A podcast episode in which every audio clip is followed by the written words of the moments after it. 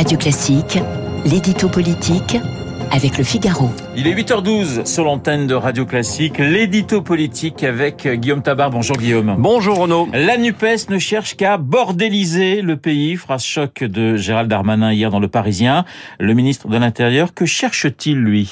Bien, il cherche à mener le débat des retraites sur le terrain politique, euh, ce que, il faut bien le dire, le gouvernement et la majorité n'ont pas encore réussi à faire en se laissant piéger par la gauche sur le thème de la justice, de la réforme. Alors, vous voyez bien, depuis quelques jours, députés et ministres sont empêtrés dans leurs explications pour savoir si les femmes sont pénalisées ou non, sur qui va perdre ou qui va gagner avec la réforme. Or, puisqu'il s'agit de faire globalement travailler plus longtemps, eh bien, il sera toujours difficile de prétendre qu'il y a des gagnants. Et donc, c'est pourquoi on a vu la majorité flotter, les alliés se dérober ou prendre leur distance.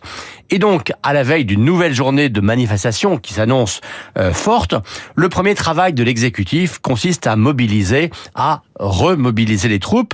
Et c'est ce qu'ont fait ce week-end deux ministres, et pas n'importe lesquels, les numéros 2 et 3 du gouvernement, euh, Bruno Le Maire et Gérald Darmanin. Mais mobiliser, Guillaume, peut-il se réduire à attaquer la gauche? Alors, pas uniquement, mais ça compte. Car la mobilisation, elle prend deux formes. D'abord, une forme, j'allais dire, constructive autour de la valeur du travail, euh, puisqu'il faut travailler plus, eh bien, la majorité se doit de construire un discours positif sur l'effort, sur le mérite, sur l'émancipation et l'émancipation par le travail précisément. Euh, c'est ce qu'ont fait le maire dans le JDD et Darmanin dans le Parisien.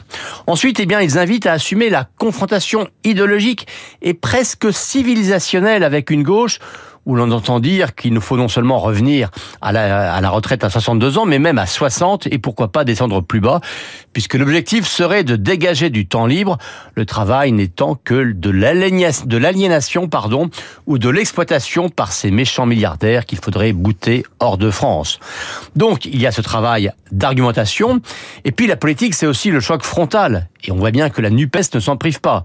Eh bien, en l'accusant en retour de bordéliser le pays, Darmanin dit aux siens, ne vous contentez pas de vous laisser rentrer dans le chou, rentrez-leur vous aussi dans le chou. Alors Guillaume, ce terrain de, de l'attaque politique est-il le plus crédible? Ben, Il faut comprendre ce qu'il y a derrière, hein, cette attaque du ministre de l'Intérieur euh, contre l'axe Mélenchon-Sandrine Rousseau, qu'il qualifie de gauchiste et bobo. L'enjeu, ce sont les catégories populaires et là, c'est l'élu de Tourcoing qui parle. Et on voit ici que le fond et la tactique sont finalement assez liés. Euh, Darmanin veut montrer que la vision du travail portée par une partie des élus de gauche n'est pas celle d'une grande partie d'une autre gauche, celle qu'on a, longtemps qualifiée de camp des travailleurs. Et c'est à ces travailleurs-là que Darmanin veut dire, cette gauche qui parle, elle ne vous défend pas parce qu'elle ne s'intéresse pas à vous.